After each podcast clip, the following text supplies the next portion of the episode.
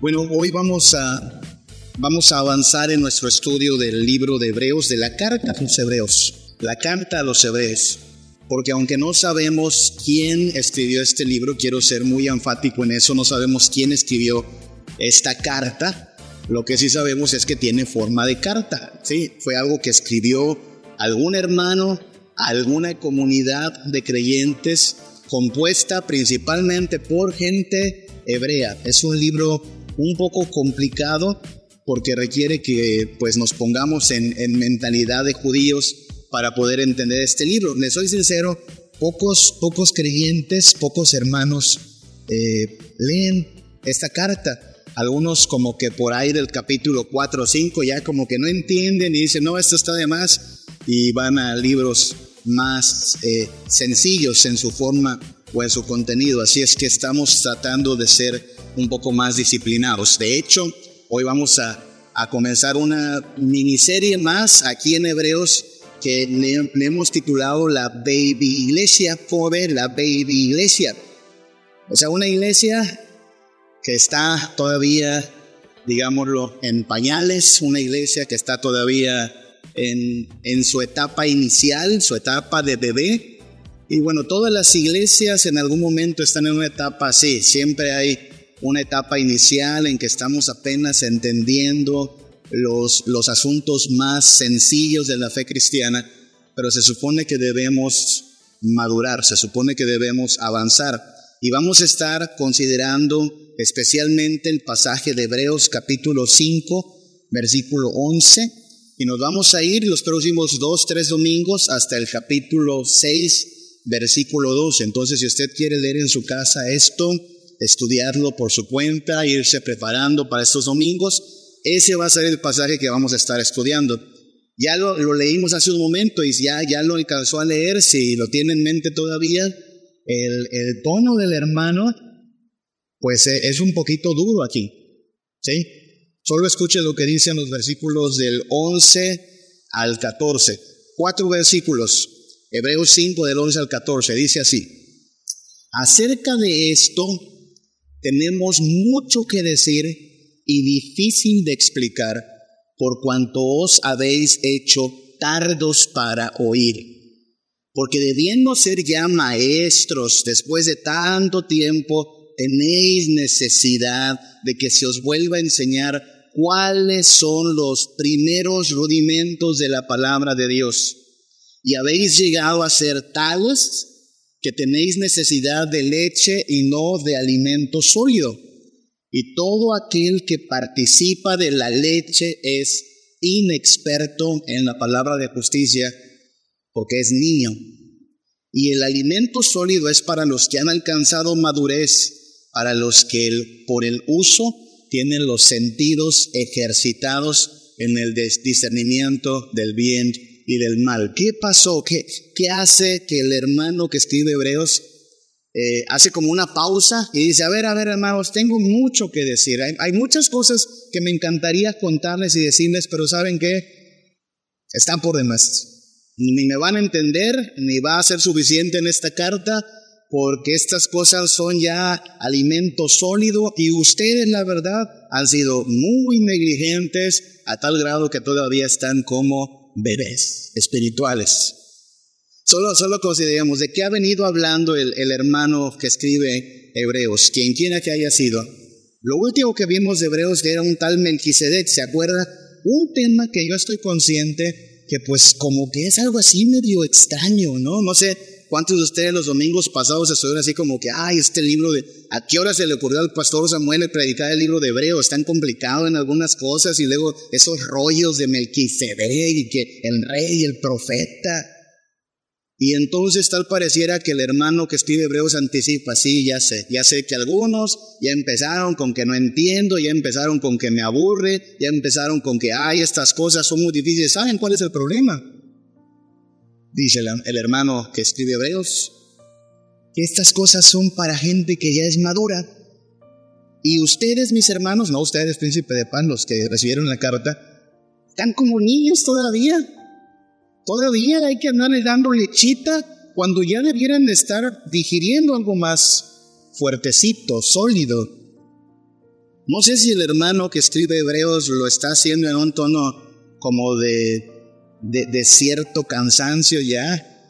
No sé cuántos aquí eh, tienen vocación de maestros. Ivonne es maestra, creo que Lore es maestra. Alguien más aquí es maestro. Hermana Mari, tú eres maestra. Sí llega un momento en que los alumnos cansan, ¿verdad? Es un momento en que dices, ay, pero por enésima vez, ¿no? Es un poco cansado porque de hecho lo que estás haciendo es repetir casi los mismos contenidos una y otra vez. Entonces, oren por los maestros, hermanos. Es un cansancio mental, la verdad. Y el hermano que escribe Hebreos, creo que en ese punto está entre los versículos 11 del capítulo 6 y hasta el capítulo 5, perdón, es el capítulo 6. Dice, mire cómo comienza, versículo 11. Acerca de esto, tengo mucho que decir, mucho, mucho, mucho que decir. Pero todavía no se puede. De hecho, es una de las frustraciones de los maestros, ¿sabe? Uno, uno quisiera compartir pues todo lo que tiene para, para dar, ¿no? El día, e, esta semana tuve el privilegio de, de, ya sabe, la bendita tecnología nos permite dar clases a distancia, entonces estuve dando clases a, a los hermanos del Seminario de México, están en nivel maestría, y, y uno tiene ganas de, de atiborrarles de todo lo que se pueda del conocimiento, de libros, pero apenas les das un libro a veces de, mil páginas y, ay, mil páginas. Y, pues sí, mil páginas. Y podrían haber cuatro mil o cinco mil, pero, pero uno entiende también, no es que los quiera mortificar de gratis, solo que uno dice, bueno, hay que irle midiendo el, el nivel a los alumnos. Pero en Hebreos estamos con un hermano que escribe, parece que los conoce muy bien, y dice, hermanos, a estas alturas, en este momento ustedes ya debieran ser maduros y son, son niños. Y eso no está bien. Y hermanos, eh, si el autor de Hebreos viera la situación actual de la iglesia, de la iglesia en general, quizá llegaría a dar reprensiones como estas, hermanos míos, tanta hay tanta baby iglesia en la actualidad que el nivel, por ejemplo, de desconocimiento de la Biblia es escandaloso. O sea, en el momento en que tú llegas a, ciertas comunidades de fe y les, les expones tantito la palabra y te das cuenta que no disciernen quién fue, no sé, Ananías, o no disciernen en qué momento Dios llama a su pueblo al exilio, no conciben la idea del exilio, dices, hermanos, ¿no han, ¿no han leído la Biblia recientemente? El momento en que, bueno, no sé, en alguna ocasión en nuestras iglesias hacíamos cierta estadística, ¿se acuerda? Se contaban los capítulos leídos, ¿no? También creo que era un, un poquito engañoso, pero había como una especie de estadística y contabilizábamos capítulos leídos pero de una generación para acá se empezó a ver que la lectura descendía y bueno, a lo mejor por eso dejamos de hacer la estadística, ¿no? Pues para qué seguirnos eh, mortificando con noticias tristes. Hermanos, hay mucha baby iglesia. Tristemente lo que muchos están buscando en una iglesia es una experiencia de consumo, ¿sí? Una experiencia de consumo, tal como la persona que va a, un show, que va a rentar un servicio, la persona que va buscando un bien, ya sabe, con actitud de cliente, yo digo, ¿a dónde voy? ¿Dónde me conviene más? La experiencia de consumo que más me, me otorgue satisfacción. Y así es como muchos escogen la iglesia en la cual se afilian en la actualidad, ¿no? Busca un lugar donde tengan a lo mejor suficiente estacionamiento. Me sorprende que hoy eh, en, en Mérida ese es un motivo para buscar iglesia, ¿sabe? Conozco gente que dice, no, ah, ya dejé de ir allá porque no se puede uno estacionar. Y dices, ah, caray, camina tres cuadras, ¿no? O sea, si fuera el hospital no te importaría llegar a pie, ¿no? Pero como es la iglesia y una experiencia de consumo, hay gente que hace eso. Hay gente, no sé cómo estuvo usted en estos días pasados de calor, pero hay gente que empieza a decir, ay, ¿qué iglesia tendrá clima para ir estos domingos, no? Porque está bien sabroso el calor. A lo mejor un día de estos nos damos el, el pues en gustito de ponernos clima, ¿no? Estaría interesante. Pero le aseguro, con clima o sin clima, eso no es lo que distingue a una iglesia que quiere afirmarse en lo importante. Es decir, bueno, si lo tenemos, pero la baby iglesia es una iglesia que podría tener tantas cosas, que podría incluso estar tan cómoda, pero sigue siendo como un bebé. Y aquí voy a hacer una pausa antes, hermanos. Quiero decir, estamos tocando este pasaje porque es el que sigue naturalmente en Hebreos. Y antes de seguir los próximos domingos, quiero, al contrario de lo que parece que es una exhortación, eh, al contrario, externar mi, mi reconocimiento a la Iglesia Príncipe de Paz. Ustedes aguantan mucho, hermanos. Ustedes han mostrado cierta robustez en poder decir, pues, va, ¿no? Hemos nos hemos quitado de muchas cosas, nos hemos deshecho de muchas cosas que en su momento experimentamos con ellas o antes de nosotros se hacían, pero que eventualmente nos dimos cuenta pues que los resultados no dependen de ello y nos hemos mantenido, hermano, no sé para cuántos de ustedes es como hasta una prueba cuando le preguntan, ahí en tu iglesia qué hay, ¿no? Y la respuesta es, pues, nos reunimos los domingos. ¿Y qué más? No, eso. Y una continua exhortación a la santidad en su vida, en su trabajo, en su matrimonio. Y afirmamos, quien no viva como cristiano en el día a día es un falso, un hipócrita y se engaña a sí mismo. Esa es la forma en la cual estamos llamados a vivir como cristianos. No queremos, no queremos en verdad armar el montaje de experiencias de consumo para que la iglesia diga, ah, ahí quiero estar porque ahí me hacen sentir bonito, porque ahí tienen buen show, buena música, buena experiencia de consumo. Porque incluso el hermano que escribe Hebreos va por ahí en su exhortación. Entonces, de verdad, hermanos, mis, mis respetos, bueno, digo, eh, lo digo yo, que me sea afortunado en que me aguanten durante todos estos años eh, no se vayan a, enorgullecer de esto, pero yo los presumo a ustedes, ¿saben? Yo los presumo en, el presbiterio, entre mis compañeros del sínodo, ahora en la Asamblea General, cuando uno empieza a hablar en público y ya saben, nos invitan a dar, dar alguna charla, conferencia acerca de la iglesia, trato de exponer lo que hacemos en Príncipe de Paz y la, la común respuesta de muchos es, pastor, ¿y esto es posible? O sea, ¿es posible una iglesia donde donde la gente solo busque la palabra y sea edificada y trate de vivir cristianamente? Mi respuesta es, pues en María Luisa así le hacemos. Y ahí la llevamos, ¿no? No estamos midiendo nuestro éxito de ninguna manera en asuntos numéricos. Hermanos, si montáramos un show tendríamos más, es un hecho. No estamos midiendo nuestra fuerza en asuntos económicos. Ciertamente queremos tener una economía saludable, pero no es eso lo que buscamos queremos afirmar las cosas que son importantes. Y una de las cosas más importantes, según Hebreos 5, del 11 en adelante, es la madurez. Está bien, todos nosotros comenzamos como bebés y como bebés a todos nos tuvieron que dar una lechita espiritual, ¿no? Nos dieron pequeños sorbos de la palabra, del Evangelio, pero tenemos que ir robusteciéndonos, creciendo y también entendiendo que la palabra de Dios, así como consuela, amonesta, así como instruye, corrige y es parte del crecimiento en Cristo Jesús y en la madurez cristiana.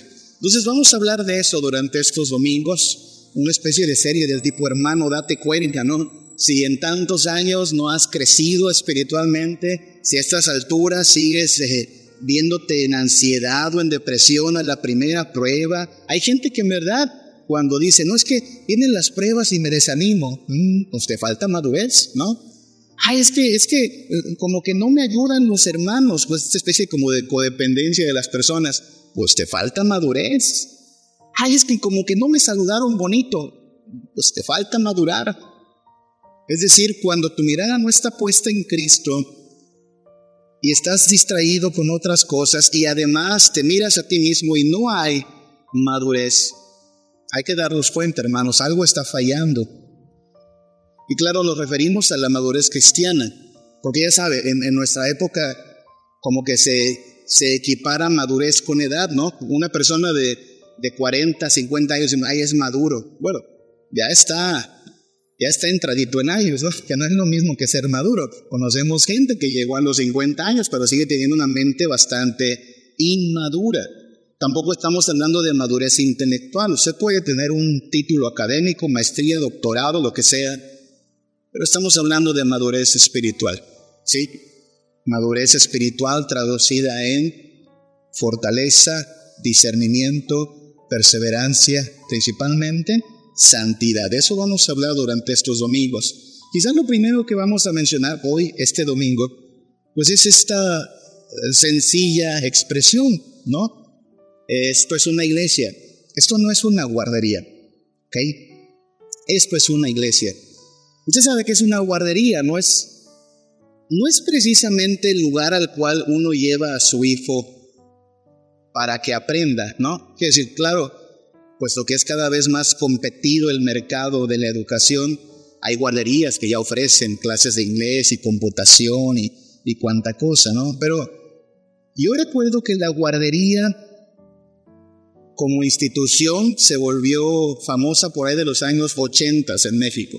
Yo me acuerdo porque estaba en la primaria en los años 80 y, y recuerdo que tenía compañeros de escuela que decían, no, ahorita saliendo mi mamá pasa por mí y me lleva a la guardería. ¿Sí? porque era la época en que empezaba ya esto de que los dos papás trabajaban, los dos papás salían a trabajar, perdón, y como no tienen dónde dejar al niño, pues buscan una guardería. ¿Qué era la guardería? El lugar para cuidar a tus hijos, ¿no? Lugar donde les daban un poquito de, de, relajamiento, un poquito de recreación, un refrigerio y ya, y por eso se pagaba, por supuesto. Bueno, esto no es una guardería a una guardería va y se deja al niño y que se entretenga, que se distraiga y que sea niño y que juegue. Eso es una iglesia. Eso diría el autor de Hebreos, Hebreos 5:11. Acerca de esto, hermanos, tenemos mucho que decir, difícil de explicar por cuantos habéis hecho tardos para oír. Porque debiendo ser ya maestros después de tanto tiempo, tenéis necesidad de que se os vuelva a enseñar cuáles son los primeros rudimentos. Todo el, contexto en el que habla el autor de Hebreos es, pues ¿qué han estado haciendo todo este tiempo, hermanos? Todo este tiempo que llevan unidos juntos como iglesia, ¿qué ha pasado? Que no han pasado de el ABC. Siguen tomando leche, siguen siendo como niños. ¿Qué es esto pues? ¿Es una guardería acaso? No, es una iglesia. Esa fecha es importante para nosotros, 1985. Es, es el año en que Príncipe de Paz fue constituido iglesia, ¿saben? Ya vamos a entrar a los 40 años próximamente, en el 2025 estaremos en nuestros 40 años. 40 años a veces es lo que se considera como una generación, hermanos. Todavía hay fundadores entre nosotros. Hermanos, usted estaba aquí en 1985 el día en que se fundó la iglesia, ¿no? Maonaís ha estado aquí también. No sé cuántos más de ustedes estaban acá. Pero entiendo que algunos quedan. La hermana Sopo también, sí. ¿Tú estabas aquí, Tere? Ahí está. Y ya pasó una generación, ya llegaron los hijos. ¿Quién? Así, ah, toda la familia viva, sí, aquí estaban. Hay una lista, la vamos a buscar. Hay un libro de actas de estos así que que hay que agarrar con cuidado, ¿no? Ya las hojas desgastadas, imagínense 40 años ese libro de actas. Hay una lista de miembros que firmaron, porque ya saben, los presbiterianos consideramos mucho esas formas, ¿no?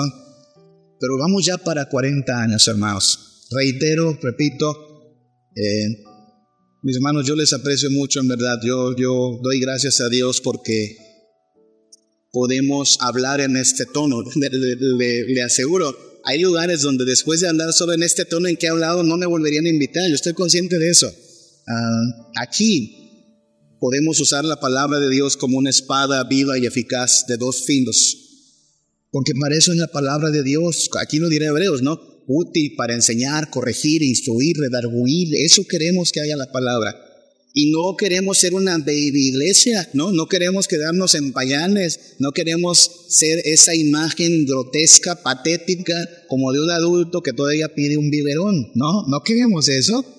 Queremos en verdad ser una iglesia sólida, madura, perseverante. ¿Cómo evitamos eso? ¿Cómo evitamos no ser, no llegar a ser una guardería, no ser niños espirituales, sino perseverar crecer y ahora que Dios nos permita próximamente llegar a los 40 años de iglesia, decir, bueno, vamos madurando, todavía nos falta, pero vamos madurando con la ayuda del Señor. Voy a explicar brevemente algunas de las formas en las cuales evitamos quedarnos como niños.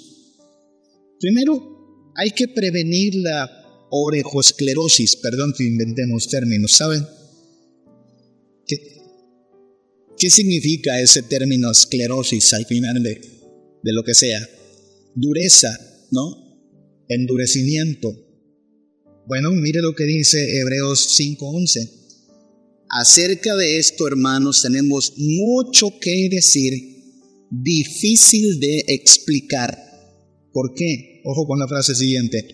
Por cuantos habéis hecho tardos para oír. Estas orejas, pues como que nomás están de adorno, hermanos, porque no las estamos usando para oír. Eso es lo que está diciendo el hermano que escribe Hebreos. La palabra de Dios es viva y eficaz, pero la palabra tiene que entrar a través de nuestros oídos. Ya lo dijo Jesús en muchas ocasiones, ¿no? Mis ovejas oyen mi voz. ¿Quién es el hombre sabio? El que oye estas palabras y las pone por práctica. ¿Por dónde viene la fe? La fe viene por él oír. Así es que es muy importante que prevengamos la orejoesclerosis. Cada vez que alguien dice, ay, no, eso no, está muy difícil entenderlo. Ay, sermones de 40 minutos, pues ¿qué les pasa? Ay, eso del libro de Hebreos es más complicado. Mejor vamos a leer el, Salmo 23, ¿no? Eso es orejoesclerosis. Cada vez que le damos menos importancia a la palabra de Dios, estamos comportándonos como niños. Y no se supone que sea así. Hermanos, la palabra de Dios es la única herramienta, el único recurso que nos ha sido dado para crecer. Aparte del Espíritu Santo, por supuesto, el Espíritu Santo es el que le da poder a esta palabra de Dios. Pero ¿cómo, cómo podremos creer si no crecemos en la palabra? ¿Cómo podremos madurar si hacemos oídos sordos, orejas duras, os habéis hecho tardos para oír. Y estamos en el punto, hermanos, en el cual la tecnología, los recursos, las comodidades no dejan lugar para que no estemos perseverando en estudiar, ¿sabe? Hermanos, hay tantos recursos para que sigamos de una manera autodidáctica, creciendo en la palabra, ¿sabe? Hoy le puedo dar, de veras, quien quiera, diga, pastor, denme un curso que pueda yo seguir en línea. Le damos una lista de buenos cursos de hermanos e instituciones que gratuitamente nos conceden tener enseñanza y estudio. Pero ya saben, ¿no? ¿Qué, qué es más atractivo para muchos? Un, un, un video acerca de la explicación de una doctrina o un capítulo de la serie que sea que esté de moda, ¿no? Y ahí está la serie que nos, no le falla a muchos, ¿no? Ya vieron Betty la Fea como 30 veces, pero siguen viendo la misma novela, ¿no? No han podido crecer en la doctrina. Eso es orejoesclerosis. Perseverar en la palabra es algo que necesitamos hacer todos. Y aquí es donde se manifiesta la madurez de una iglesia, ¿sabe? A mí me preocupa cuando una iglesia tiene eventos todos los días, todos los fines de semana, pero hay poca exposición de la palabra. Hermano, eso es preocupante, muy preocupante. Orejoesclerosis tiene que ver eh, con esta idea de darle poca importancia a la palabra, pero más importancia a lo social, a lo recreativo. Ustedes aquí lo saben, algunos de ustedes han sido eh, miembros del esfuerzo cristiano o de grupos como estos de entretenimiento de jóvenes ¿Qué hay que hacer? Todo líder juvenil lo sabe. No vas a llegar y darles un estudio de 30 minutos. ¿Qué hay que ponerle en la reunión? ¿Te acuerdas de dinámicas? Montón de dinámicas. Para que se diviertan, para que se entretengan. Y música con coreografía, por supuesto. Y de pronto tienes una iglesia coreográfica, una iglesia dinámica, una iglesia teatrera, pero con poca, poca palabra. Esto no es guardería. Aquí tenemos que crecer. Así es que necesitamos pedirle a Dios que nos ayude a abrir nuestros oídos, a tener hambre de su palabra y crecer en el conocimiento de ella. No tiene que esperar a que sea enero para empezar a leer la Biblia en un año. ¿eh? Hay gente que piensa que en enero arranca. No, ahorita, si no han leído su Biblia, ya se le fue medio año. Empiece. ¿Ya la leyó una vez completa? Vaya por una segunda vez. Tome un curso, insisto. Conéctese los miércoles. Regrese por la tarde. Hermanos, hay tantas, tantas formas de crecer en la palabra. ¿Qué más hay que hacer? Hay que corregir la niñolescencia. Hebreos 5, 12.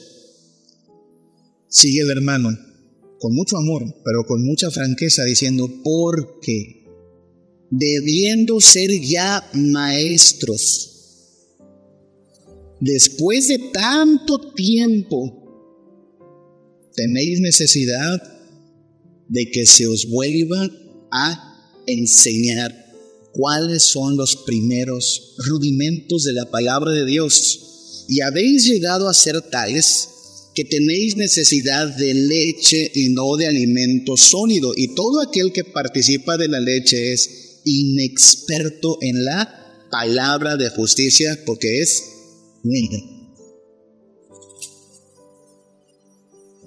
Alguien dijo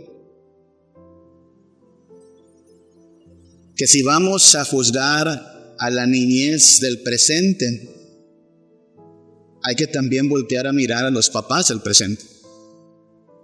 Porque lo uno es resultado de lo otro. Gran parte de las cosas que acusamos, hermanos, de una niñez que se va cada vez como que prolongando más, de una juventud que no está lista para hacerse cargo de sus responsabilidades, es producto de una generación de padres que fuimos negligentes en muchas cosas, que apapacharon ciertas cosas, que sonsacaron ciertas cosas, que no pusieron suficiente énfasis y empeño en ciertas cosas, ¿no? Porque finalmente el, niño se deja querer, todo niño que tenga un papá consentidor, pues aprovecha, ¿no? Mi papá me consiente, me sigue tratando como su eterno bebé. El problema va a ser cuando llegue el golpe de realidad, ¿no? ¿Qué hay que hacer? Pues corregirlo, ¿no? Y aquí es donde, donde pasa, hablando de los padres de nuestra nación de crianza, como que nos gana el cariño, ¿se han dado cuenta de eso? Como que, o sea, nadie planea que su hijo llegue a ser tremendo grandulón, pero que sea un irresponsable, que no sepa ni lavar sus platos, que no sepa ni siquiera hacerse su comida, que necesite que mami todavía le, le corte sus sándwichitos ahí en las orillas porque el nene no come las orillas del sándwich, ¿no? O sea, imagínense lo patético que es esto, ¿no? El, un chico de, no sé, 20 años que mamá tenga que ir todavía a roparlo, imagínense que le pida, papá me cuenta su cuento, 20 años el chamaco, me, me, me amaron las agujetas. Peor aún, que diga, papá, ya acabé del baño, venme a ayudar. Válgame Dios, usted dice, pues esas cosas, desde chiquito tú quieres que aprenda su hijo, ¿no? Porque nos celebramos, pero nadie, nadie espera terminar con esa situación. Pero nos gana como que el que, el nene, el niño, tanto que los quiere uno, son los eternos hijos de uno. Y el problema es que en ese amor ciego, se va perpetuando cierta actitud infantil. Y eso hay que corregir, porque otra vez no, no, nada más decir, pues, pues, la regué, lo hice mal, este, no fui lo suficientemente estricto, eh, sin ser por eso un mal padre, sino me faltó disciplina. Pues ¿qué hay que hacer? Pues aplíquela. Comencemos a corregir lo que está mal. Tiene que llegar el momento, de veras, si queremos que cambien las cosas, pues en que papá y mamá digan, ¿sabes qué? Pues te, ya van a cambiar las reinas, ¿ok? Ya no te voy a amarrar los zapatos. Ya tienes que tú amarrarte tus zapatos, como cualquiera. ¿Cuántos de ustedes, papás, que le dieron biberón a sus hijos, se acuerdan de lo difícil que fue quitarle el biberón a los hijos? ¿Se acuerdan de eso? Ah, porque una vez que se acostumbra al biberón, niño sigue queriendo tener la, la experiencia de chupar la mamina. ¿Y qué hay que hacer? Pues ingeniárselas para que le podamos decir, pues es que ya tienes que crecer, hijo. A muchos de nosotros nos costó también hacer que se queden en su cama, ¿se acuerdan? Porque se acostumbran a dormir en cama, en cama con papás y hay que pasarlos a su cuna, pasarlos a su cama, hasta que entienden. Se tiene que corregir. Porque yo espero que usted no siga eh, esperando que su hijo de 20 años llegue a la cama con los papás a medianoche, ¿no? Dice, hijo ya, váyase a su cama, ¿no? Eso se tiene que corregir. De eso está hablando el autor de Hebreos. Dice, miren, siguen tomando leche, pero es momento de pasar a lo sólido. Siguen necesitando que se os vuelva a enseñar, versículo 12. Tenéis necesidad de que se os vuelva a enseñar, tienen que ser reenseñados en los primeros rudimentos de la palabra de Dios. ¿Qué es eso? Los rudimentos, las cosas más sencillas, hermanos. El Evangelio, Jesús, la vida en Cristo, qué es tener fe, qué es orar, cómo se lee la Biblia. Eso dice, esos son los rudimentos, son como las bolitas y los palitos del kinder. El hermano que escribe Hebreos dice, vamos a empezar a reaprender, pero vamos a hacerlo ahora para madurar. Así es como funciona. ¿Cómo se corrige la niñolescencia? Pues así. Ven, te voy a enseñar se agarra esta parte del cordón, se agarra esta parte del cordón, haz de cuenta que son como las orejas de un conejito, las juntas y aprendes. Ahora vas tú, repite, repite, hasta que aprendas. Es la única forma, hermanos. Es decir, tiene que haber un límite, tiene que haber un cambio para proceder a la madurez. Si seguimos perpetuando lo mismo que hacemos, no va a funcionar. Es la razón por la cual tuvimos que quitar ciertas cosas en su momento, ¿se da cuenta? Porque no es posible, algunas iglesias creen eso, bueno, vamos a madurar, ¿eh? Pero vamos a seguir haciendo lo mismo, no va a funcionar. O sea, si pretendes madurar, pero sigues haciendo lo mismo, buscando experiencias de consumo, activismo, entretenimiento, no va a pasar. Tal como no va a pasar de que quieras al mismo tiempo apapachar a tu hijo, pero hacerlo maduro. No funciona así. Tienes que poner un límite, decir, miren, ya hicimos mucho de eso, no funcionó. Vamos a proceder a tomar medidas. Esa es la corrección. Si alguien piensa que haciendo lo mismo que no ha generado frutos en el pasado, ahora en esta etapa va a generar cambios, es muy ingenuo pensar así, hermanos. La corrección requiere hacer las cosas diferentes. Eso ocurre también en la familia, ocurre en el lugar, ocurre en la iglesia. Por eso el hermano que estoy de dice, vamos, vamos cambiando la metodología, ¿sí? Vamos dejando el alimento de bebé, ya no más. No les voy a dar más Gerber, no les voy a dar más papilla, vamos a seguir consumiendo cosas sólidas. Y en la medida en que las podamos ir digiriendo, iremos madurando. ¿Qué hay que entonces seguir? La madurez, hermanos. Madurez. Versículo 14, Hebreos 5 pero el alimento sólido es para los que han alcanzado la madurez. Y volvemos al punto de la iglesia, hermanos. Hay muchas formas de evaluar a una iglesia, en términos humanos, ¿sabe? En términos de apariencia. Usted puede ubicar, estoy seguro, las dos o tres iglesias más eh, populares en Mérida, Yucatán. Usted las puede ubicar, son iglesias con, con una infraestructura bastante amplia, con un sitio en internet, con muchos likes, con una señal en streaming en este momento a lo mejor. Muchas cosas interesantes. Usted puede ubicar las iglesias con el mejor equipo de sonido, con la mejor banda musical. Usted puede ubicar incluso la iglesia con el pastor más guapo, porque a, mí me sorprendió eso. Yo escuché una señora, ay, pastor muy guapo, el de ese ah, mira, pues ahora sea que vas a la iglesia, ¿no? ¿Sabe qué es eso? ¿Cómo evalúas una iglesia por si el pastor está guapito no? No tiene la culpa el pastor de estar guapo, ¿no? Pero no es como funciona esto, ¿no? ¿Cómo evalúas a la iglesia? Dios le evaluaría por una sola cosa. ¿Es madura o no es madura? Si es madura, es una iglesia de Cristo. Si no es madura, es una de iglesia.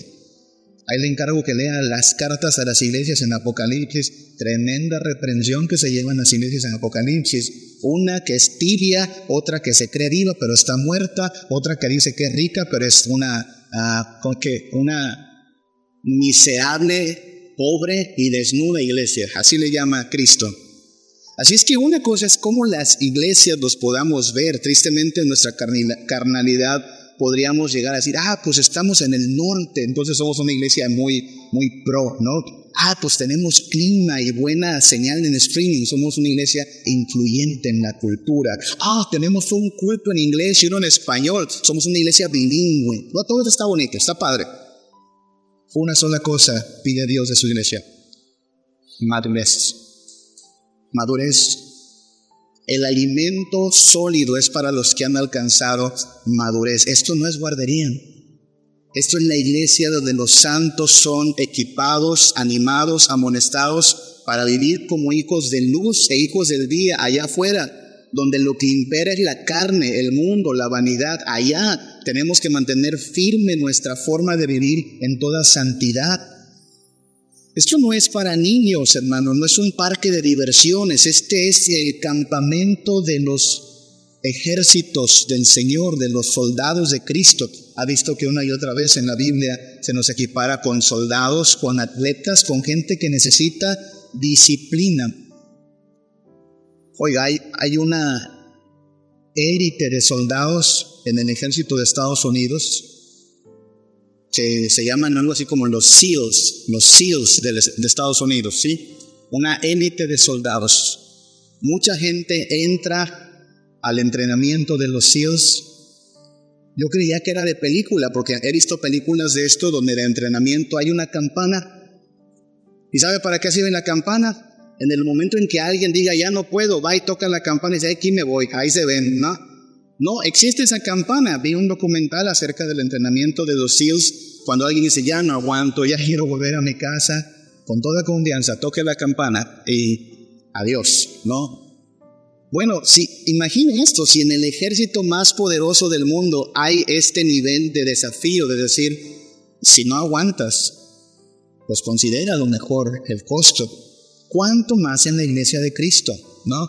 ¿Cuánto más en la iglesia de Cristo debemos entender esto no es para quien espere una religiosidad ahí promedio, para el que quiera solo tener una embadurnadita de religiosidad. Esto es el todo por el todo. Estamos aspirando a la vida eterna, estamos esperando, esperando que el Señor nos dé una vida en verdad diferente a la que alguna vez tuvimos. Cristo habló en estos términos, nadie que ponga su mano en el arado puede mirar atrás. No, esto es al frente, seguir hacia la madurez. Por eso necesitamos pedirle a Dios de su hermano, por favor, cuando, cuando ore por lo que somos como iglesia, implore a Dios, Dios, danos madurez.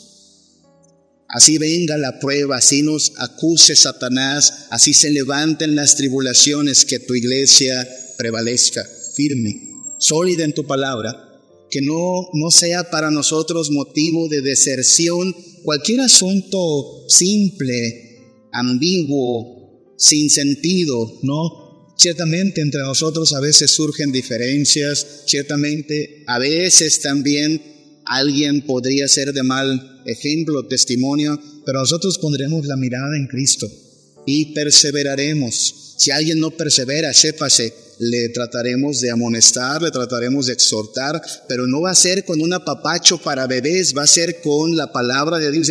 Usted no salió del mundo para volver al mundo, usted fue llamado a santidad.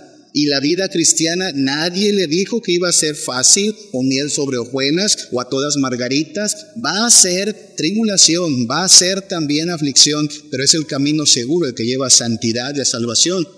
Y si después de la exhortación, de la amonestación, alguien dice de todos modos, pero pues aún así, no quiero. Tristemente se cumple la palabra que dice el mismísimo apóstol Juan. Bueno, hay gente que sale entre nosotros porque no era de nosotros. Hay gente que se baja, pero ¿qué le vamos a hacer? Es que no podemos configurar la Biblia ni la palabra de Dios en una modalidad para bebés que no quieren algo tan duro, tan fuerte, sino algo suave, soft, light, y entonces buscar una versión más amigable. No existe una versión amigable del Evangelio. El Evangelio es hostilidad contra el mundo, contra la carne, contra el pecado. Estamos en pie de batalla, hermanos. Nuestra ropa de trabajo es la armadura del cristiano. Y esto entonces no es un asunto para bebés, es un asunto para gente que está buscando la madurez. Y esto requiere, en última instancia, un ejercicio continuo. Hebreos 5:14. El alimento sólido es para los que han alcanzado madurez, para los que por el uso, por el uso, tienen los sentidos ejercitados en el discernimiento del bien y del mal. Al final de, de cada día de comunión con Cristo, de crecimiento en la palabra, de madurez, lo que buscamos es tener esto último, discernimiento del bien y del mal. Que usted ante toda situación, hermano, puede decir, esto está bien, esto está mal, voy a irme por el lado del bien. Cuando alguien puede tener esa habilidad, esa facultad de poder discernir el bien del mal y escoger el bien, esa persona está creciendo en madurez. Y eso es lo que queremos, ¿no? ¿Cómo voy a tratar a mi esposo? Aquí está la forma correcta, aquí está la forma incorrecta, escogeré la forma correcta. ¿Cómo voy a trabajar? Son bien tramposos en mi trabajo, corruptos este es el bien, este es el mal, escogeré el bien, bien. ¿Cómo se porta un hombre cuando está solo con sus amigos y no lo ve su esposa? El bien, el mal, y escoges el bien. Que en toda situación, que en toda circunstancia, tentación, decisión, el cristiano pueda discernir el bien del mal y escoger el bien. Eso se llama santidad. Eso es entender la diferencia entre la verdad y la mentira y escoger la verdad. La diferencia entre la necedad y la sabiduría y escoger la sabiduría. Y eso requiere ejercitar los sentidos espirituales. Eso requiere mantener el oído bien atento a la palabra de Dios, dejar de pensar de manera infantil ir por algo más robusto, más sólido, pero no para el intelecto nada más, sino para madurar espiritualmente. Que vengan las pruebas, que vengan las dificultades, nos mantenemos firmes y perseveramos. Y en toda circunstancia el Señor nos ayuda a discernir el bien del mal y escogemos el bien. No porque seamos nosotros muy capaces, sino porque el Espíritu Santo está operando precisamente este cambio de una mente infantil a una mente madura, de un corazón inconstante a un corazón anclado en la palabra, de pensamientos que no disciernen a una mente bien iluminada en el discernimiento del bien y del mal, y un compromiso con la justicia, escoger el bien por encima de todo. ¿Quién hace esto posible? el Espíritu de Dios, hermanos. Y la palabra de Dios, que desde el capítulo 4 ya nos dijeron que es viva y eficaz y cortante y que puede traspasarnos y que no nos va a matar, al contrario, nos va a preparar, capacitar para toda buena obra. Si es que, pues no sé si estamos a tiempo de irnos preparando para nuestro aniversario 40, 2025, estaremos celebrando 40 años, pero recuerden, la madurez la madurez no llega con los años.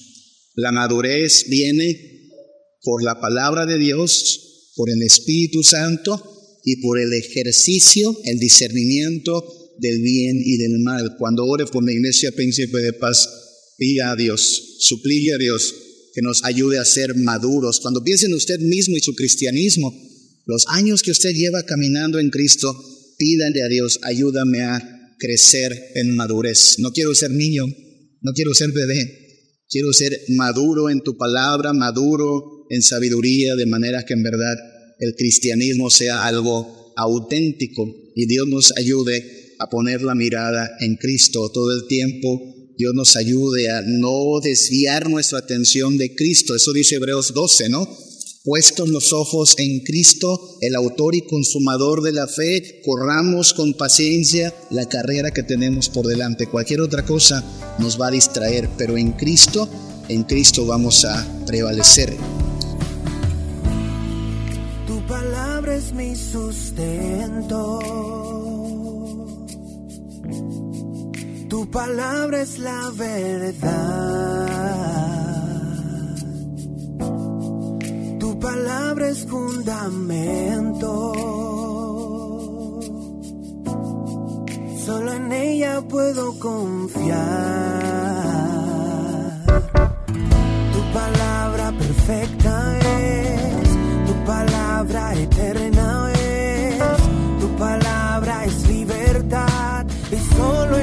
ella puedo descansar. Tu palabra es gracia y verdad, tu palabra es sanidad. Señor, ¿a quién iremos si solo tus palabras son vida?